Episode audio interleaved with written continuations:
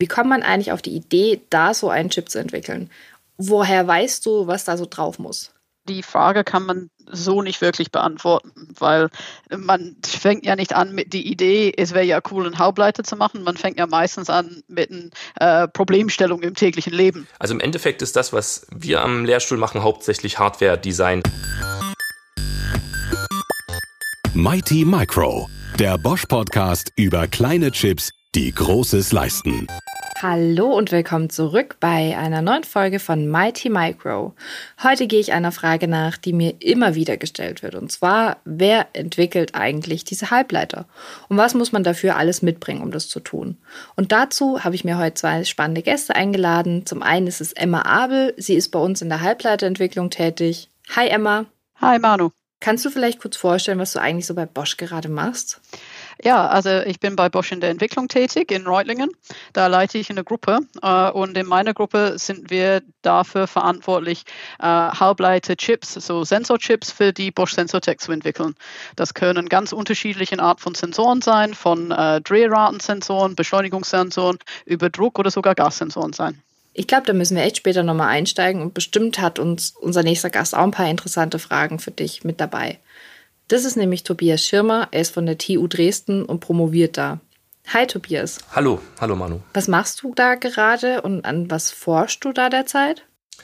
Also ich bin als Doktorand am, am Lehrstuhl für Schaltungstechnik und Netzwerktheorie tätig. Das ist der Lehrstuhl von Professor Ellinger an der TU Dresden und da bin ich ähm, hauptsächlich im, im Bereich Mixed Signal Design unterwegs und baue speziell Digital-Analog-Umsetzer, hochauflösende Digital-Analog-Umsetzer mit äh, mehreren Gigahertz Abtastraten ähm, und betreue nebenbei auch noch ein bisschen die Lehre mit als Übungsleiter im, in der Grundlagenvorlesung Schaltungstechnik und ähm, bei der Durchführung der Klausuren helfe ich zum Beispiel auch mit. Das ist schon mal sehr gut, weil da habe ich gleich mal meine erste Frage, wo ich deine Hilfe bräuchte. Und zwar, was ist denn ein digital-analog-Umsetzer? Kannst du das bitte nochmal kurz erklären? Okay, also digital-analog-Umsetzer ähm, sind, wie der Name eigentlich auch schon suggeriert, ähm, Baublöcke, die äh, digitale Daten in analoge Signale umsetzen. Das heißt, was wir als Menschen zum Beispiel in der, in der analogen Welt, in der wir uns bewegen, wahrnehmen können, sind ja analoge Signale. Das heißt, jedes, jeder Ton, der aus unseren Lautsprecherboxen kommt, jedes Bild, was wir sehen, ist im Endeffekt äh, ein analoges Signal und das muss natürlich irgendwie auf eine bestimmte Art und Weise erzeugt werden. Und heutzutage findet die Kommunikation hauptsächlich digital statt. Deswegen braucht es einen Interface zwischen diesen beiden Domänen. Da wären einerseits halt die Analog-Digital-Umsetzer, die bei uns am Lehrstuhl auch gebaut werden. Bei denen geht es eben darum, ähm, analoge Daten, wie zum Beispiel jetzt ähm, die, die, Daten, die von den Sensoren, die bei Bosch Sensortech aufge oder entwickelt werden, diese Daten in, in digitale Signale umzusetzen und dann in der digitalen Domäne weiter zu verarbeiten und auf der anderen Seite die digital-analog-Umsetzer, das was ich jetzt mache, ähm, bei denen die ganze Sache andersrum funktioniert, wo jetzt zum Beispiel ähm, ganz einfaches Beispiel die digitalen Daten von einer CD, von einer Audio-CD oder von einem äh, Stream, was weiß ich, über Spotify, ähm, dann so in ein analoges Signal übersetzt werden, dass sie über einen Lautsprecher ausgegeben werden können. Oder der Podcast. Oder der Podcast, den, den wir gerade aufnehmen, genau. Perfekt. Wir haben alle gerade echt denselben Gedanken. Das gefällt mir schon mal sehr gut. Also bevor wir jetzt mal richtig tief einsteigen, ähm, fände ich es ganz spannend, nochmal ein bisschen den Blick zurückzuwagen. Also wir haben ja zum Beispiel eine Halbleiterei, eine sehr lange Geschichte. Zum Beispiel im Standort Reutlingen sind es mehr als 50 Jahre. Halbleiter bzw. Transistoren und Co. gibt es ja auch schon seit über 100 Jahren. Und bevor ich mit euch jetzt über das Hier und Jetzt rede wäre es eigentlich ganz gut, mal einen Blick zurückzuwerfen auf die Geschichte der Mikrochips und beginnend mit den Halbleitern. Und natürlich ist jeder Mikrochip ein Halbleiter, aber längst nicht jeder Halbleiter ein Mikrochip. Und die allerersten Halbleiter waren weit davon entfernt. Mit unserem Power-Up habe ich jetzt unseren Reporter Axel Primavesi losgeschickt, um ein bisschen mehr äh, Einblick zu bringen in die Geschichte der Halbleiter bei Bosch. Mighty Micro Power-Up Schon 1958 meldete die Firma Bosch das erste Patent für ein Elektronikbauteil an, die Variode. Was das Ding kann? Eigentlich nicht viel. Trotzdem war dieser Halbleiter ein gewaltiger Fortschritt. Denn die erbsengroße Konservendose schützte die Autobatterie vor zu viel Spannung. So wurde ein mechanisches Teil ersetzt, das häufig gewartet werden musste und gerne auch mal kaputt ging. Die Bosch-Ingenieure dachten sich, da geht doch mehr. Und tatsächlich, der nächste Meilenstein war die Entwicklung von Transistoren, die im Auto eingesetzt werden konnten. Aber das war gar nicht so einfach, denn wie alle Teile eines Autos müssen auch die extreme Bedingungen aushalten. Dietrich Kuhlgatz, Experte für die Geschichte von Bosch. Sie haben arktische Temperaturen. Äh, Im Motorraum kann es manchmal bis 100 Grad heiß werden. Das heißt, die Belastung ist extrem. Natürlich auch die, durch die Vibrationen, wenn Sie zum Beispiel über Kopfsteinpflasterstraßen fahren. Und das Ganze muss so lange halten wie ein ganzes Autoleben. Äh, sprich, äh, die Elektronik muss auf eine Haltbarkeit von mindestens rund 15 Jahren ausgelegt sein. Eingesetzt wurden die Transistoren zum Beispiel in der Jetronic. Das war die weltweit erste elektronisch gesteuerte Benzineinspritzung, die auch in großer Serie produziert zuverlässig funktionierte. Aber ein Problem blieb. Sobald in einem Bauteil auch nur einer der zahlreichen Transistoren kaputt ging, musste der Wagen in Reparatur. Die Lösung Integration. Es gab zwar schon für andere Anwendungen integrierte Schaltkreise, die hunderte Transistorfunktionen zusammenfassen konnten, doch die Bedingungen im Auto verlangten viel Expertise und Kreativität. 1970 konnte Bosch die ersten Mikrochips in Massen produzieren. Dietrich Kuhlgatz beschreibt, warum das gar nicht so einfach war. Weil es winzige Bausteine sind, die aber sehr viele Funktionen haben. Am Anfang schon hunderte Funktionen, heute Milliarden von Funktionen und das auf einem millimetergroßen Areal. Sie mussten also die Fertigung auf Miniaturisierung einstellen und sie brauchten dafür natürlich spezielle Maschinen, die es so von der Stange nicht gab. Das waren Randbedingungen, die dazu führten, dass die erste Halbleiterfertigung von Bosch in Reutlingen ein großes Experimentierfeld war. Es gab einfach kein wirkliches Vorbild für diese Fabrik, das man als Blaupause hätte nehmen können. Richtig erkannt, hier wird geblinkt. Und genau für diesen Zweck wurden die ersten dieser in Siliziumdioxid geätzten ASICs, also der anwendungsspezifischen integrierten Schaltungen, verwendet. Und auch hier war Bosch ein Pionier. Zum ersten Mal gab es ASICs für Autos. Aber die Entwicklerinnen und Entwickler konnten es nicht lassen. Das Ergebnis, Ende der 70er Jahre rollten die ersten Autos mit ABS vom Band. Dann gab es die ersten Chips mit eigenem kleinen Prozessor und Speicher. Und dann Anfang der 90er Jahre die Revolution. Das reaktive Ionentiefenätzen. Oder auch der Bosch-Prozess.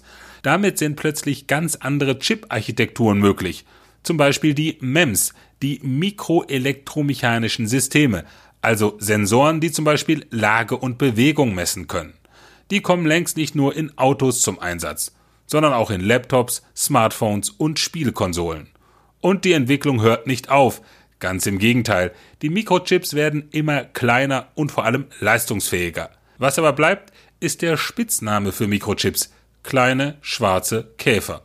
Wegen des Kunststoffgehäuses, aus dem an beiden Seiten die Metallanschlüsse rausgucken schon ganz schön viel Geschichte und ganz schön viel Entwicklung in den letzten Jahren. Ja, ich fand das ganz gut wiedergegeben. Also das äh, ist tatsächlich eine lange Reise bis heute gewesen und die äh, Reise geht ja auch weiter in der Zukunft. Ich meine, Axel hat in seinem Beitrag darüber gesprochen, dass wir ähm, sehr viel kleiner geworden sind im Laufe der Jahre. Also die heutige Prozessknoten, die wir für die ASICs verwenden, für, für die Sensormodule oder ja mittlerweile plattgedruckten schwarzen Käfer, haben ja unten so Loadballs und nicht rechts raus die Beine. Aber die ähm, Prozesse vermessen sich mittlerweile in Nanometer, ne, die Knoten, die wir da verwenden. Äh, das wird alles extrem klein und die MEMS, die jetzt vom Axel auch vorgestellt werden, da bin ich tätig, ähm, da ist, ist ein Vielfalt Vielfalt heute, die man sich vor auch zehn, zehn Jahren nicht hatte vorstellen können. Tobias, wie ist es so bei euch an der TU? Ähm, ihr beschäftigt euch bestimmt ja auch mit der Historie, oder? Was war so das Beeindruckendste so in der Entwicklung der Halbleiterei für dich? Also was ich sagen muss, was mich fast schon viel mehr interessiert, ist eigentlich, wo es noch hingehen wird, weil ähm, wenn man speziell jetzt in der Forschung tätig ist, interessiert einen ja eher, was noch getan werden kann. Und da ist jetzt zurzeit die spannendste Frage eigentlich für mich eher, ähm, wie weit kann diese aggressive Skalierung überhaupt noch getrieben werden? Es gibt ja jetzt mittlerweile schon Halbleiterfabriken, ähm, die da sieben Nanometer oder zwei Nanometer Prozesse oder fünf Nanometer Prozesse ähm, versuchen äh, aufzubauen und in Massenfertigung äh, herzustellen.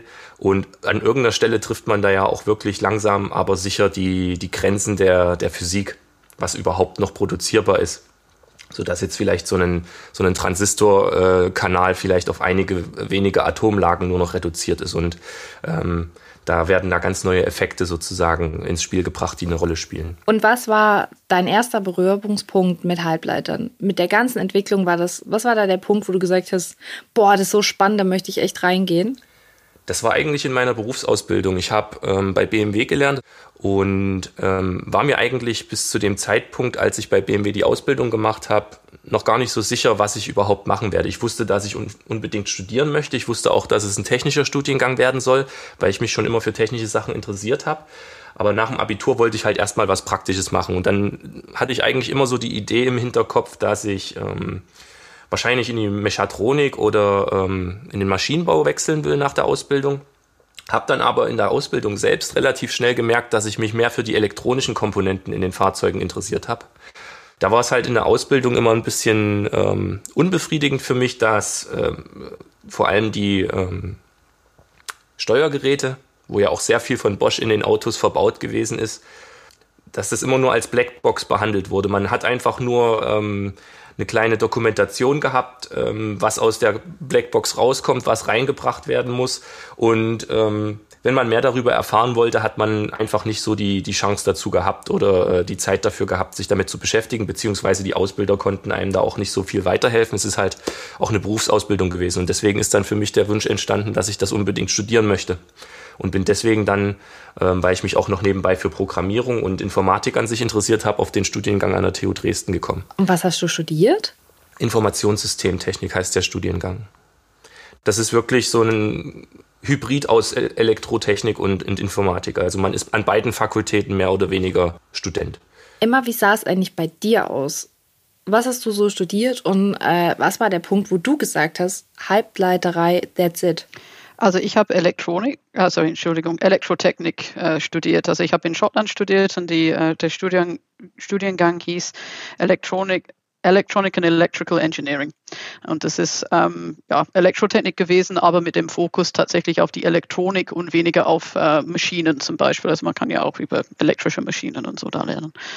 Ähm, für mich war ein entscheidender Punkt im Studium, als ich ähm, nach Deutschland gegangen bin. Da habe ich ein äh, Austauschjahr gemacht äh, und dort habe ich ein, ähm, ja, ja, eine Reihe besucht, wo es halt um äh, Sensoren, Sensorprinzipien ging.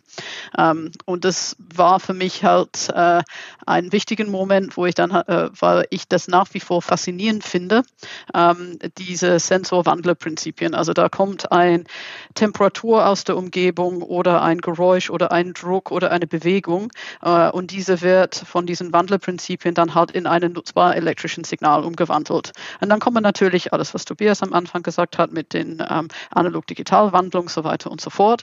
Ähm, aber erstmals finde ich das persönlich etwas magisch, dass man von einer Bewegung, von einer Temperatur, von einem Gefühl in dem Sinne, eine Sinne, wie wir als Menschen haben, äh, in ein elektrischen Signal kommt. Äh, und das geht mit der heutigen Technologie auf so, äh, so kleinen Raum, das hat mich ja äh, von dem Zeitpunkt an äh, Ende der 90er fasziniert. Ähm, da wusste ich, was ich machen wollte und habe dann ähm, eben im in der Diplomarbeit mich daran fokussiert, habe dann auch, als ich mit dem Studium fertig war, äh, mir eine Stelle in der Sensorik gesucht und habe in dem Zuge bei, bei Bosch in Stuttgart dann angefangen. Wenn ich mal überlege, du bist ja auch schon eine ganze Weile bei Bosch und im Feld tätig, äh, da hast du bestimmt auch einige Produkte schon entwickelt. Ähm, also ich habe äh, angefangen äh, in dem Geschäftsbereich Chassis Systems. Da ging es halt darum, dass wir äh, Systeme entwickelt haben für sicheres Fahren. Also der Bereich als solches entwickelt zum Beispiel ESP-Systeme oder ABS-Systeme. Ähm, ja, unterstützte Bremssysteme nenne ich es jetzt mal. Zu dem Zeitpunkt, jetzt kommt ja noch mehr, viel mehr hinzu mit äh, ja, Fahrerassistenzsystemen, mit Radar und so weiter und so fort unterstützt. Aber damals war der Fokus noch auf die. Bremse. Ähm, da ging es äh, zum Beispiel um Drucksensoren, äh, wo der Bremsdruck dann im System gemessen wird. Ähm, später habe ich dann in die Inertialsensoren dann noch in dem Bereich gewechselt. Da geht es dann um zum Beispiel das ESP-System. Dafür ist ein Lenkwinkelsensor und ein Drehratensensor erforderlich. Die Drehratensensor erfasst, ob das Auto sich um die eigene Achse dreht und wenn ja, wie schnell. Und die äh, Lenkwinkelsensor erfasst, was wollte der Fahrer eigentlich bewirken mit dem Manöver, also wie weit eingeschlagen ist das Lenkrad. Äh, und dadurch kann das System dann errechnen, hm, was war jetzt eigentlich der Absicht und was passiert und wo muss gegebenenfalls an eine von den Räder gebremst werden. Dafür braucht man ja natürlich auch wieder die bremsdruckenden eigenen Leitungen, äh, einzelnen Leitungen. Also das ist äh, ein sehr sensorintensives System. Ähm, ja, dann bin ich dann halt äh, nach Reutlingen gewechselt. Reutlingen ist so ein Bosch-internen Zuliefererbereich, wo auch sehr viel gemacht wird in Richtung Mikroelektronik, äh, vor allem auch in Richtung Sensorentwicklung. Wir stellen die Teile, also die Chips in Reutlingen dann auch selber her.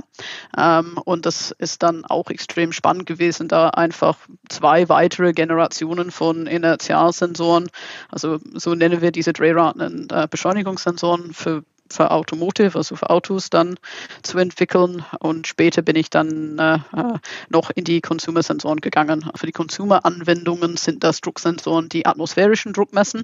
Also das sind wir im Bereich einem Bar. Ähm, wenn wir über Bremsdruck reden, ist natürlich das äh, um einiges höher. Ähm, da sind wir ja nicht mehr bei einem Bar, sondern eher bei 100 Bar oder so. Ähm, und ähm, später noch äh, bin ich jetzt äh, zwar immer noch in die Consumer Sensoric tätig, aber etwas übergreifender. Also wie Tobias vorhin angesprochen hat, das Spannende ist ja, äh, vielleicht die Vergangenheit, da kann man was lernen, aber was wirklich interessant ist, ist, was jetzt noch kommt. Ähm, da geht es ja natürlich dann auch in der Richtung, wie entwickeln wir unsere Prozesse weiter, zum Beispiel. Also das Bosch-Prozess, ähm, mit dem die MEMS getrencht werden, so heißt das dann, wenn wir diesen Schnitte, sage ich jetzt mal, äh, in, die, in die Nutzschicht machen. Die sind im Vergleich zu ihrer Breite extrem tief. Und das ist das, was im Rahmen von diesem Bosch-Prozess damals patentiert und erfunden wurde. Ähm, und in diese Richtung, wie, wie entwickeln wir da unsere Halbleiterprozesse für die MEMS weiter?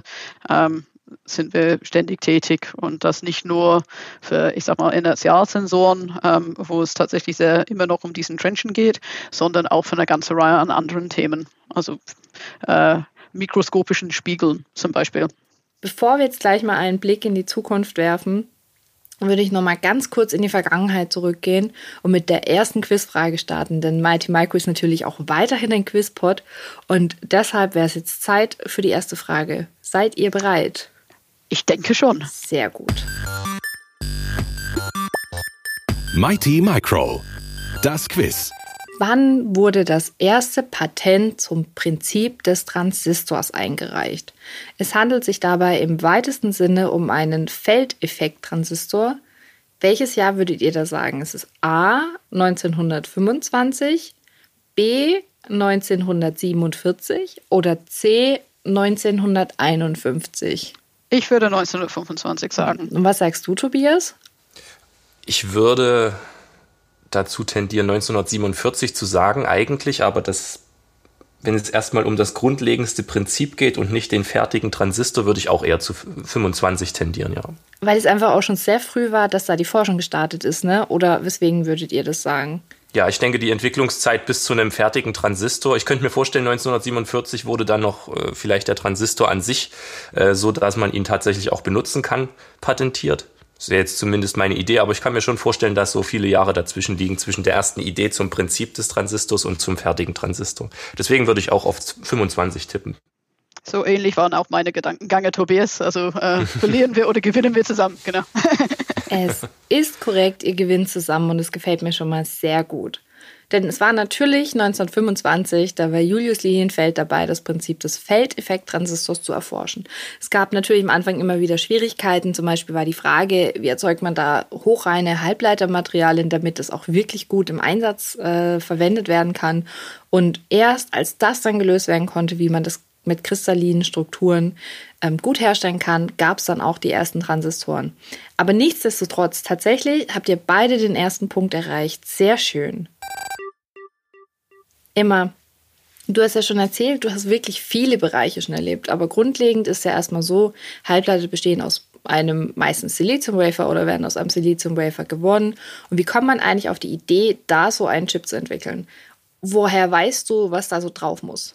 Ja, also die Frage kann man so nicht wirklich beantworten, ähm, weil äh, man fängt ja nicht an mit der Idee, es wäre ja cool, einen Hauptleiter zu machen. Man fängt ja meistens an mit einer äh, Problemstellung im täglichen Leben oder sowas. Also zum Beispiel, es wäre ja total schön, wenn meine Smartwatch, meine ähm, Push-ups, die ich natürlich jetzt äh, während Corona jeden Tag 100 Stück mache, äh, genau, gut erfassen könnte, damit ich dann mein Performance selber äh, sportliche Art na, da, da, besser, äh, da besser monitoren kann und vielleicht auch äh, effektiver trainieren kann, zum Beispiel. Ähm, dann könnte ich ja mir überlegen, wie könnte man denn sowas machen? Und die Art und Weise, in dem man heutzutage sowas macht, ist, dass man einen äh, Drucksensor bestehen aus einem ASIC, also dieser Application Specific Integrated Circuit, die äh, vorher dran kam, und ein äh, Sensorchip, äh, häufig dann äh, oder fast immer dann in dem Fall ein MEMS mit einem kleinen Membran drauf ähm, realisiert. Und dann ist natürlich die Frage, und das ist das, die Frage, die du gestellt hast, wie entscheidet man dann halt das, was da auf diesen Chips draufkommt? Bei dem ASIC ist es ja so, dass man als erstes sich einfach hinstellt äh, und überlegen muss, was ist dann die Funktion, die ich da erfüllen will. Also es kommt ein Signal vorne rein von dem ähm, Sensormembran. Ähm, dieses Signal, die vorne reinkommt, was muss dann mit der passieren? Muss sie ähm, in den allermeisten Fällen als erstes analog-digital gewandelt werden, zum Beispiel, und vielleicht auch in dem Zuge auch verstärkt, weil das Signal sehr klein sein kann. Das heißt, da kommt dann Tobias ins Spiel oder genau. ja. wie sieht es aus? Genau, ich würde eher auf der anderen Seite dann ins Spiel kommen bei den digital-analog-Umsetzern, aber ja, ADCs bauen wir ja zum Beispiel auch, genau. Ähm. Und wie ist das so mit der Praxis und der Theorie? Also man stellt sich das in der Uni ja immer so vor, okay, wir sitzen jetzt an der Uni, wir haben Theorien, wir entwickeln die und dann schauen wir irgendwann mal, vielleicht gibt es da die Praxis.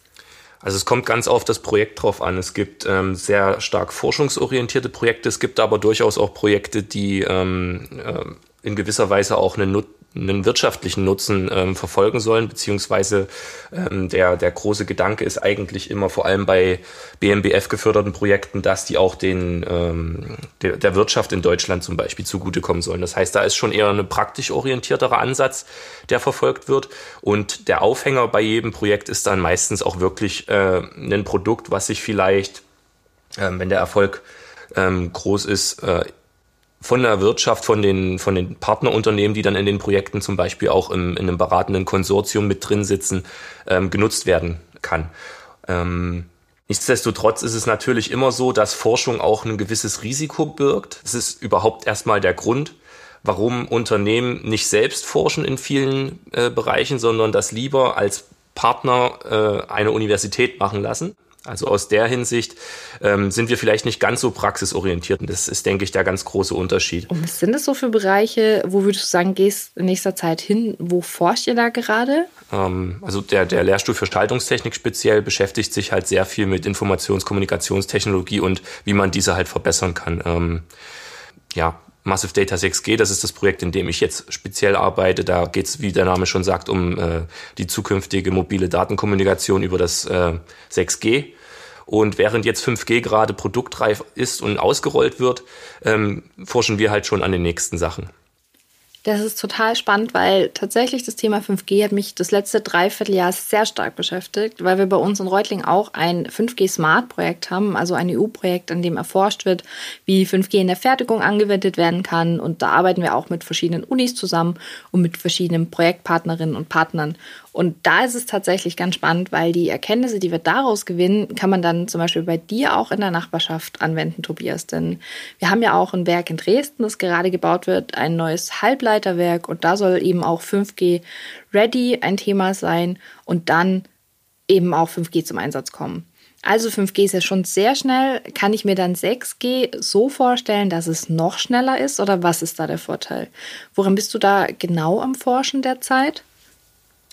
Genau, also im Allgemeinen ähm, ist es so, dass man ähm, die noch oder die immer größeren Ansprüche an die Schaltung in, in, in Hinblick auf die, äh, auf die Datenrate versucht zu erfüllen, indem man Schaltungen erstmalig noch schneller macht und zweitens andere Schaltungen entwickelt, die leistungseffizienter beispielsweise arbeiten können, sodass bei selber Leistungs, äh, bei selben Leistungsverbrauch mehr Daten übertragen werden können oder dass halt bei derselben Datenrate eine geringere Leistung verbraucht wird. Das ist immer so der Trade-off. Und ähm, hier ist es zum Beispiel beim Digital-Analog-Umsetzer speziell so, dass, ähm, weil der ja für das Basisband zuständig ist, auch der einfach nur noch nur noch effizienter gestaltet werden muss, indem man zum Beispiel ähm, bessere Halbleiterprozesse verwendet, sodass man höhere ähm, Frequenzen erreichen kann, höhere Abtastfrequenzen und mehr Daten durch das Basisband, durch die Basisbandkommunikation ähm, verarbeiten kann. Muss ich mir das dann so vorstellen, dass du an dem Chipdesign tätig bist und überlegst, okay, wie ordne ich jetzt was an oder ist es auch Software? Was genau steckt da dahinter, dass das Basisband besser wird? Also im Endeffekt ist das, was wir am Lehrstuhl machen, hauptsächlich Hardware-Design. Das heißt, wir äh, nehmen uns wirklich den, den bestimmten Halbleiterprozess, den wir vorher ausgewählt haben, nehmen wir einfach mal, ähm, ja, es gibt da verschiedene äh, Möglichkeiten. Ich arbeite jetzt zum Beispiel mit einem 22 Nanometer Prozess, weil der sich besonders gut eignet. Das muss man vorher dann eben immer ähm, bedacht auswählen. Und ähm, ich verwende dann einfach den Prozess, der mir gegeben wird, um Schaltungen zu bauen. Und zwar versuche ich die Schaltungen so zu bauen, dass sie möglichst effizient, möglichst schnell, ähm, wenig Leistungs, mit wenig Leistungsverbrauch ihre, ihre Aufgabe erledigen sozusagen. Und das ist wirklich reine Hardwareentwicklung in dem Moment. Das heißt, wir ähm, entwerfen die Schaltung zunächst in so einem, äh, in einer sogenannten ähm, oder auf Transistorebene tatsächlich. Also wir nehmen uns im, im analogen Entwurf vor allem den einzelnen Transistor tatsächlich her, ähm, simulieren den, ähm, kombinieren verschiedene Transistoren mit verschiedenen Geometrien zu äh, komplexen Schaltungen und versuchen die Schaltungen eben so zu bauen, dass sie ihre Aufgaben bestmöglich erfüllen. Zum Beispiel Verstärkung oder ähm, wie jetzt bei mir Umsetzung ähm, digitaler Signale in analoges Ausgangssignal. Bei ADCs die Umsetzung eines analogen Ausgangssignals in digitale Daten. Und das alles muss wirklich sehr effizient vonstatten gehen. Und wenn das erledigt ist und wir ähm, das auf Transistorebene alles äh, durchsimuliert haben, müssen wir dann auch noch das Layout dazu selbst zeichnen. Das ist dann sozusagen die Überführung unserer Schaltung, die wir uns erdacht haben, in ein physikalisches äh, Layout, das man dann einfach an die, an die Halbleiterfabrik schickt und die das dann basierend auf dieser Blaupause auch ähm, herstellen kann, sozusagen. Äh, ich wollte noch fragen, ähm, wie äh, benutzt ihr da bestimmten Tools dazu, Tobias? Weil ich fand das ganz interessant, wie die Manu gefragt hat, ähm, Hardware oder Software. Und ähm, ich habe äh, nicht besonders viel mit äh, Schaltungsentwicklung in meinem Leben zu tun gehabt, äh, habe aber damals an der Uni zum Beispiel VHDL als äh, ja, Hardware Description Language gelernt. Ne? Mhm. Also das ist dann eine ja, vielleicht fürs Podcast eine Programmiersprache, die einem das ermöglicht, Hardware-Komponenten zum Beispiel für ein ASIC dann so zu beschreiben, dass dann nachher eine Schaltung daraus synthesiert werden kann von einem Tool. Jetzt, äh, ihr seid da sehr high-end unterwegs, wie das, das äh, da klang, vor allem im analogen Design. Ihr macht das ja mit Modellen und setzt euch dann hin, aber nutzt ihr dann auch noch sowas oder ist das ähm, eher Handarbeit bei euch? Also bei uns, weil wir einen relativ, ähm, ich sag mal, Lachs ein relativ analoger Lehrstuhl sind. Wir machen relativ viel analoge Schaltungen. Da ist es immer noch so, dass ähm, sehr viel sogenannt Full Custom entworfen werden muss. Das heißt, wir arbeiten wirklich mit den einzelnen individuellen Transistoren. Das ist ein bisschen ähm, anders im, im digitalen Design. Bei Digitalschaltungen, wo dann wirklich ähm, teilweise Milliarden Transistoren ähm, auf einem Chip sind, das kann man natürlich nicht mehr handplatzieren. Das würde Jahrzehnte dauern, selbst mit einem 100 Mann starken Team.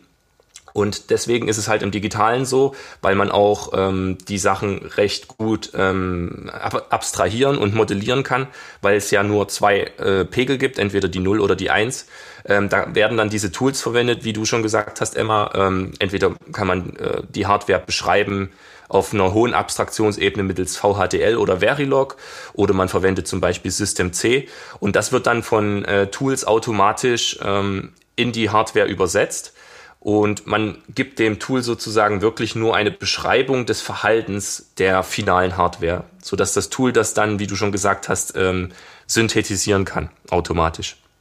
Das ist natürlich auch im Endeffekt in der Praxis komplexer, als es jetzt erstmal klingt, aber ähm, so funktioniert es prinzipiell im Digitaldesign. Bei uns im Analogdesign ist es aber so, dass wir wirklich den einzelnen Transistor äh, uns hernehmen und ähm, dann einzelne Transistoren von Hand tatsächlich in unseren ähm, Simulation platzieren, miteinander verbinden und zu einer komplexen Schaltung zusammenbauen. Da reden wir aber auch wirklich dann ähm, über geringere Anzahlen von Transistoren. Also im Analogbereich ähm, ist vielleicht ein komplexer Schaltungsblock besteht maximal aus, also im Bereich von 100 hunderten Transistoren. Da kommt es auf die Qualität und nicht so sehr auf die Quantität an. Ne?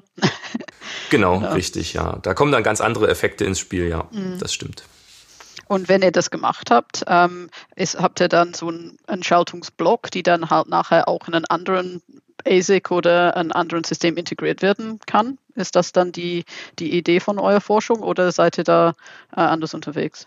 Mal so, mal so, würde ich sagen. Aber im Endeffekt ist das übergeordnete Ziel ja natürlich immer, ähm, den Block dann in einem komplexeren System verwenden zu können, wo auch ähm, digitale und analoge Komponenten gemeinsam auf einem Chip integriert sind und wo die digitalen Komponenten dann tatsächlich ähm, die analogen Komponenten ähm, auch in gewisser Weise kontrollieren. Also ich bin gerade wirklich sprachlos, weil es einfach so spannend ist, was ihr da gerade diskutiert. Ich hatte noch nie so eine krasse Tiefe in der Diskussion und das begeistert mich gerade total und wirklich sprachlos, weil wenn ich euch jetzt so zuhöre, würde ich sagen, ihr seid wirklich noch mal feiner, guckt quasi mit der Lupe auf die kleinsten Teilchen der Mikrochips drauf und wenn ich das jetzt so verstehe und Emma, du schließt das Ganze ja ins große Ganze, kann man das dann so vergleichen? Ja, also letzten Endes, ähm, was der Kunde nachher haben will, ist ein Handy, der funktioniert oder ein IoT-Device, der funktioniert oder ein Auto, der fährt. Ne? Ähm, und damit das funktioniert, muss äh, jemand bei Tobi äh, wie Tobias jahrelang Forschung betreiben, ähm, dass, wie du gesagt hast, dass die ganz kleinen Teile alle stimmen und alle ihre entsprechende Leistung bringen auf den entsprechenden Raum und auch ganz wichtig bei dem entsprechenden Stromverbrauch. Ähm, weil gerade wenn wir über Handys zum Beispiel sprechen, hat niemand Lust, ein noch größeren Akku mit sich rumzuschleppen. Ja. Ähm, und es ist ärgerlich, wenn es leer ist. Ähm, und dann geht es halt sozusagen da Schritt für Schritt weiter diese Verbindung zwischen, weil ich, was will ich eigentlich, ich will, dass das Auto fährt oder was will ich eigentlich, ich will, dass das Handy funktioniert. Ähm, und diese äh, kleinste wo die Forschung unterwegs ist, da muss ja irgendjemand den Bogen spannen, ein Produkt entwickeln. Äh, und das ist natürlich, wo Firmen wie, wie Bosch Sensotech oder wie die Firma Bosch für die ähm, Automotive-Komponenten dann, dann reinkommt und ein Systemdesign macht, äh, um dann halt eben sagen zu können, was sind dann die Anforderungen an den äh, digital-analog-Wandler, ähm, die der Tobias dann äh, äh, baut oder entwickelt oder äh, erforscht. Und was sind dann die Run-Bedingungen zum Beispiel für, äh, für die Sensoren? Ähm, da würde ich reinkommen. Wie empfindlich müssen die denn sein? Was für einen Messbereich müssen sie denn abdecken? Wie viel Strom ist da zur Verfügung? Wie groß dürfen sie dann sein? Nicht nur wie breit, sondern auch, äh, auch wie dick. Also wenn man sich einen äh, heutigen Smartphone vorstellt, äh, sie sind extrem dünn. Und in diesen extrem dünnen Smartphone muss irgendwo sowas wie eine Leiteplatte in der Mitte reinpassen. Und da müssen Komponenten auf diese Leiteplatte kommen. Und da haben wir Anforderungen, ähm, dass die äh, Bauelemente im Summe dann äh, deutlich unter einem Millimeter dick sind, teilweise.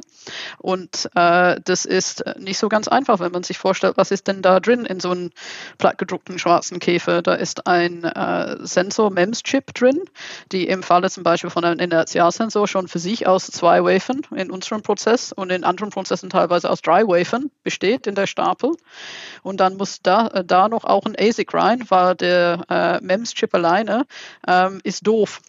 Ähm, er braucht einen Antrieb meistens durch den ASIC und er braucht eine Interpretationshilfe durch den ASIC, weil das System interessiert jetzt nicht, äh, wie die Ladung auf die einzelnen Finger ist. Das System interessiert die Drehrate oder es interessiert nicht die Membrandurchbiegung, es interessiert der Druck, der von außen kommt. Ja. Genau, das beschreibt vielleicht auch wirklich am besten, was ich vorhin eigentlich auch sagen wollte. Ähm, die einzelne analoge Komponente lässt sich als einzelner Block wirklich nicht verwenden. Es braucht halt, wie Emma schon gesagt hatte, der einzelne analoge Block ist wirklich blöd. Der kann nichts weiter als ähm, Daten erfassen und ähm, verarbeiten und am Ausgang in gewisser veränderter Form wieder ausgeben. Und dann braucht es halt noch Komponenten, die das Ganze schlau verarbeiten und etwas mit den Informationen anfangen können, die die analoge Komponente vielleicht ähm, liefert oder vorverarbeitet hat. Und deswegen ist das Zusammenspiel ganz wichtig. Was, was ich vielleicht auch, äh, ist vielleicht eine interessante Frage noch an Emma, gerne wissen würde, wie viele Leute arbeiten denn an so einem fertigen MEMS inklusive ASIC und allem drum und dran bei Bosch? Was sind das, also was, von was für äh, Teamstärken spricht man da, bis so ein Produkt ähm, fertig ist oder wie viele Leute müssen daran arbeiten? Ähm, also wir haben ja sehr viele Spezialisten. Ne? Es ist ja nicht so, dass alle Leute zu 100 Prozent in genau einem Produkt immer arbeiten.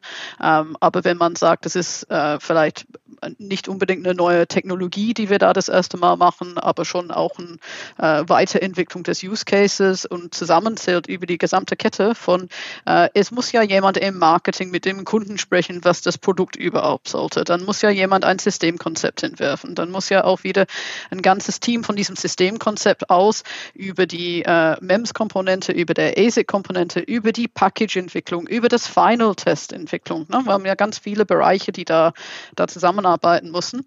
Äh, da muss überall ein Konzept hin. Da muss auch die, die Hardware und auch die Software dazu umgesetzt werden. Dann braucht es ja auch noch ein Fertigungskonzept und da müssen auch Leute dafür sorgen, und das ist ein ganz wesentlicher Teil von unserer Arbeit, dass das Produkt industrialisiert wird. Weil es ist ja nichts, dass wir zwei Stück herstellen können. Wir wollen ja aber Millionen von den Teilen herstellen. Ähm, und darin liegt auch ein großer Teil der Kunst. Also wenn ich das mir so als Pyramide vorstelle von diesem Idee, wir haben einen Sensor, was atmosphärischen Druck erfasst, bis hin zum, äh, wen brauche ich da alles, damit diesen äh, Sensor entsteht, dann sind wir sicherlich dreistellig von der Anzahl der Leute. Ne? Das sind jetzt nicht 100 Leute, die den ganzen Tag nur an diesem einen Produkt arbeiten, aber das sind so viele Spezialisierungen ähm, damit dabei über diese ganze Kette, ähm, dass man mit einer ganz kleinen Mannschaft nur Teile des Prozesses abdecken könnte. Also zum Beispiel eine Fabless ähm, Development Company, die haben ja keine eigene Fertigung, die lassen jemand anders industrialisieren, dann kann ich mit einem deutlich kleineren Team auskommen. Also apropos wer jetzt ein bisschen Einblick erhalten will in den Job bei uns, was es da alles gibt. Emma hat ja gerade schon aufgezählt, wir haben sehr viele Felder, teilweise in der Halbleitertechnologie, teilweise Software-Applikationen, Produktdesign, da gibt es ganz viel. Oder auch gerne im Sales oder in diversen anderen Bereichen. Wer da gerne reinschauen möchte, ähm, bei uns auf boschkarriere.de, weil wir suchen immer Leute in Reutlingen und auch bei uns in Dresden im neuen Werk, die gerne ein Praktikum machen wollen, die aber gerne auch einsteigen wollen in die Softwareentwicklung zum Beispiel. Also schaut da gerne rein und ansonsten helfen wir da auch gerne weiter, ne Emma? Ja, äh, was wir auf alle Fälle zu bieten haben, sind ganz viele spannende Dinge zu tun. Also langweilig ist es mir zumindest in der Zeit seit 2002 nie geworden. Es gibt immer was Neues und immer was, äh, immer was Interessantes durch die Vielfalt, ja. Und den Link dazu findet ihr natürlich auch in den Show Notes, damit ihr dann auch draufklicken könnt. Und um das Interesse nochmal hochzuhalten, ihr kommt nicht drum rum, die nächste Quizfrage zu beantworten. Ne? Wisst ihr Bescheid. Aha. Mighty Micro. Das Quiz. Wir hatten es gerade eben vom Thema Größe schon mal. In Reutlingen fertigen wir auf 200 mm Wafern. In Dresden werden es künftig 300 mm sein. Da das aber erst noch eröffnet wird, bleibe ich mal in Reutlingen mit der Frage. Die 8 Zoll Silizium Wafer, also 200 mm. Wie viele Halbleiterchip passen da maximal drauf? Würdet ihr sagen, es sind A 30.000, B 40.000 oder C 50.000? Das kommt darauf an, wie groß der Chip ist, sage ich. Weil das ich ist eine, sagen, von unseren, ja. eine von unseren Optimierungsgrößen äh, ist, äh, der Wafer kostet, ich sag mal, x Euro, dass es durch die Fab läuft. Und je mehr Chips wir da drauf bringen, desto günstiger ist der Chip. Also da ist immer ein großen Druck, möglichst viele drauf zu kriegen. Ähm, und wir haben zum Beispiel im Drucksensor, MEMS-Bereich, Chips, die's, wo wir tatsächlich 50, 60.000 auf einen 200 mm Wafer haben. Also ich würde sagen, du hättest auch eine größere Zahl nehmen können, weil Richtung klein ist man ja eigentlich nur irgendwann begrenzt dadurch, dass man der Wafer vereinzeln muss in den Chips. Ähm, und irgendwann hast du mehr Sägegraben weggesägt beim Vereinzeln, als du Chip übrig hast. Ähm, und äh, da kann man tatsächlich dann auch extrem klein werden. Also ein Quadratmillimeter ist kein Problem von der Größe her. Und deswegen würde ich die größte Zahl nehmen, die du im Angebot hattest. Und Tobias, was sagst du? Also ich würde auch denken, ja, ich würde auch immer zustimmen, es ist halt extrem davon abhängig, wie groß der Chip ist, der auf dem Wafer hergestellt wird. Ich hätte vielleicht zu dem Thema noch eine recht äh, eine Frage an Emma. Ist es tatsächlich so, dass auf einem Wafer immer nur eine Sorte Chips äh, hergestellt werden oder können da auch durchaus mal mehrere Versionen oder verschiedene Drucksensor ASICs ähm, zum Beispiel ähm, platziert sein? Normalerweise in der Serienfertigung ist nur eine Sorte drauf, ähm, weil das so effizienter ist. Und meistens lohnt auch nur eine Halbleiterentwicklung, wenn eine ordentliche Stückzahl läuft. Und dann ist es ja sinnvoll, dass auf einem Wafer nur ein Chip drauf ist. Man kann aber sogenannte Multi-Chip-Wafer machen. Das macht man häufiger in der Entwicklungsphase, wenn man zum Beispiel unterschiedliche Möglichkeiten ausprobieren will. Und das äh, funktioniert ja äh, bei MEMS und auch beim ASIC und auch bei allen anderen Halbleitern. Meistens legen wir dann uns aber fest, wie groß dann der Chip ist. Ne? Und das sind dann nur okay. die Inhalte dann unterschiedlich.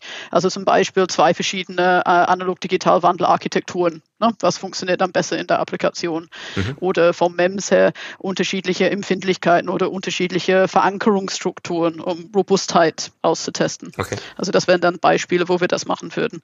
Und ähm, man ist für die Anzahl der verschiedenen Varianten eigentlich nur von dem Reticle-Größen dann bestimmt. Also die ähm, 200 und auch 300 mm Prozesse, da wird die Lithografie äh, reticle-basiert gemacht und das heißt, ich habe ja ein sogenannter Shot, also wie ein Foto, äh, nur andersrum, da belichte ich einen bestimmten Teil von dem Wafer. Und mit einem sogenannten Stepper gehe ich dann halt auf den nächsten Teil über und in diese Reticle Shot kann ich äh, verschiedene Plätze belegen. Und da könnte ich, äh, wenn ich ja Lust drauf hatte und ähm, bereit wäre, die Komplexität einzugehen, prinzipiell in diesen Reticle Shot, wenn er zum Beispiel jetzt in äh, diesem Fall 100 ähm, Einzelsensoren umfassen würde, weil sie klein genug wären, dann könnte ich 100 verschiedene auch reinmachen. Und mhm, von, okay. der, äh, von der Technologie her oder von der Waferherstellung her dürften die prinzipiell auch unterschiedlich groß sein. Nur ich muss die ja irgendwann auseinandersägen und wenn sie unterschiedlich groß sind, ist das ein Problem. Äh, da hat einfach viereckig und alle gleich Vorteile. Genau. Weil man nicht einfach in der Mitte des Wafers aufhören kann zu sägen und dann um die Ecke biegen kann, sozusagen. Genau, so ist es. Ne? Ja. Okay. Also da gibt es äh, mittlerweile mit Laservereinzelung vielleicht auch Möglichkeiten und sowas, aber das wird irgendwann unendlich komplex und macht dann auch so nicht wirklich Sinn. Also da ist es ja, dann okay. sinnvoller. Ich lege mich auf die, vor allem war das nur in einer Entwicklungsphase normalerweise zum Tragen kommt, dann sage ich, okay, was ist das Größte, was draufkommt? Und das legt die Größe für allen fest und beim manchen anderen fährt man dann vielleicht ein bisschen Fläche spazieren. Mhm. Sollte man sich dann in der nächsten Phase dafür entscheiden, das Kleine zu nehmen, dann kann man den Chipmass dann auch entsprechend reduzieren. Interessant. Also ich sehe schon, ich kann euch echt nichts vormachen. Ihr habt übrigens beide schon wieder einen Punkt erhalten. Höher, schneller, weiter geht nämlich auch in der Chipproduktion. 50.000 ist richtig. Glückwunsch an euch beide. Dankeschön. Und weil es echt so schön läuft mit eurem Wissen, würde ich glatt zum nächsten Themenblock mit einer dritten Frage überleiten. Und zwar der alles entscheidenden Frage. Wie hoch ist der Anteil der Frauen unter den Erstsemestern in den Ingenieurswissenschaften? Was würdet ihr beide schätzen? Wie hoch ist da der Anteil? In Deutschland, oder Manu? Ja, in Deutschland, genau.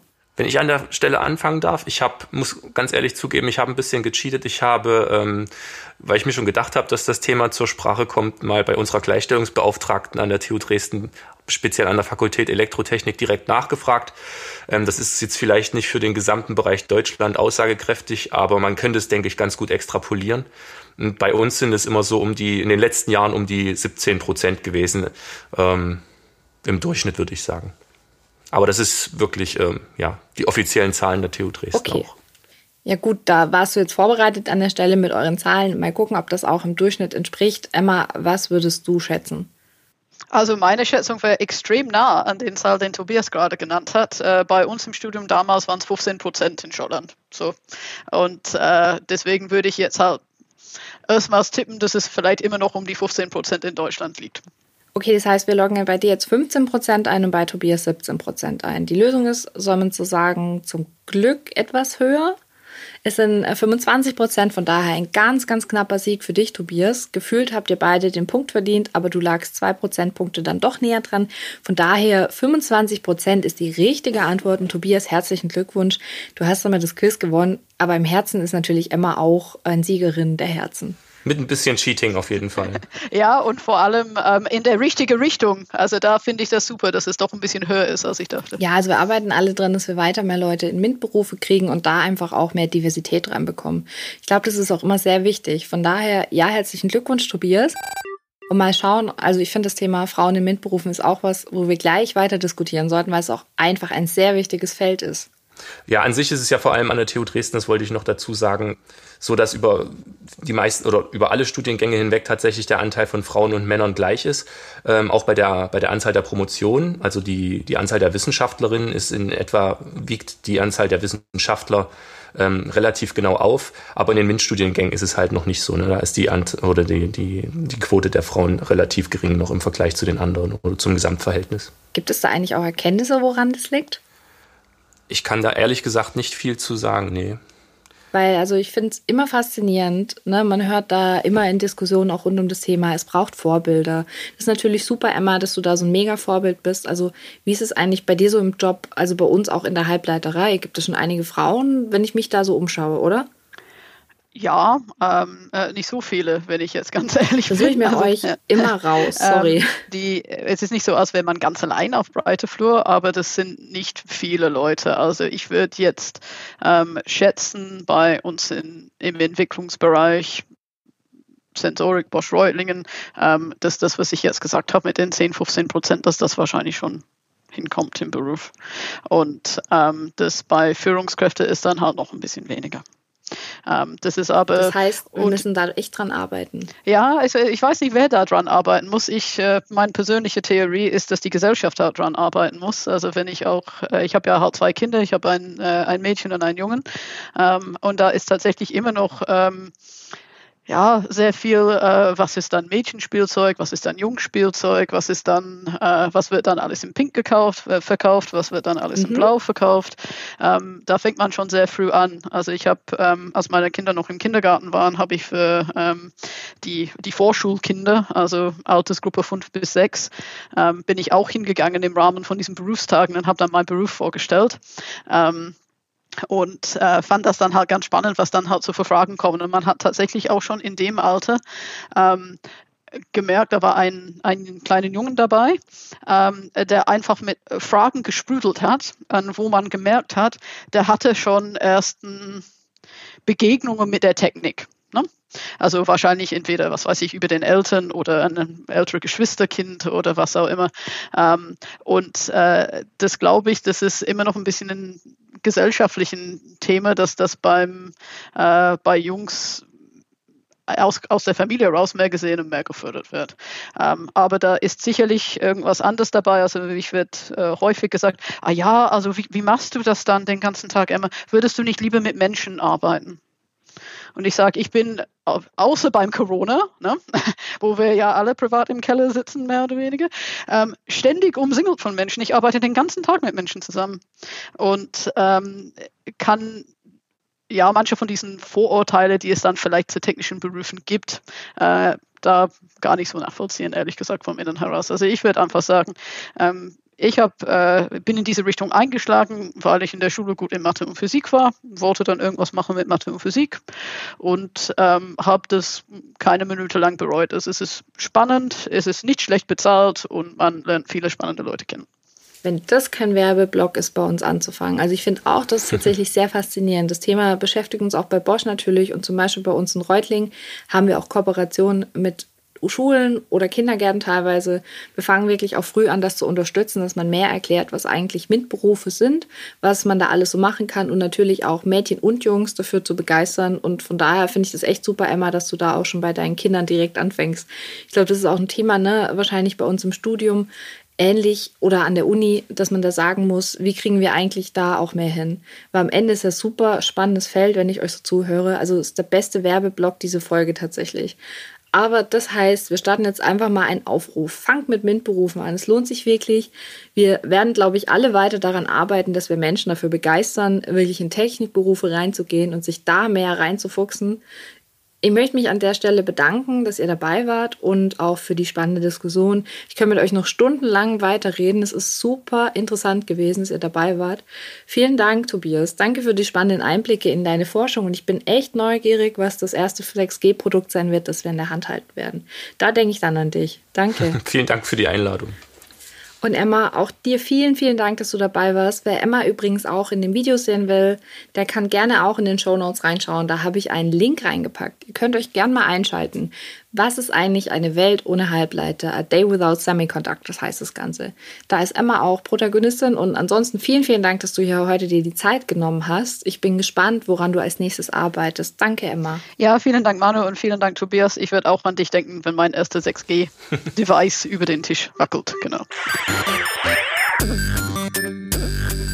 In der nächsten Folge bei Mighty Micro.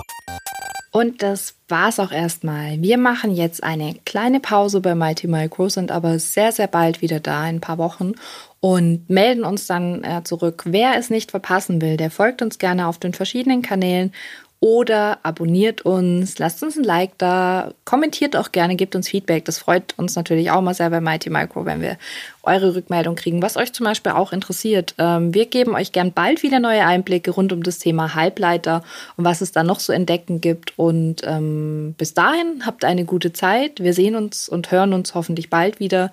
Bleibt gesund. Tschüss. Mighty Micro der Bosch Podcast über kleine Chips, die Großes leisten.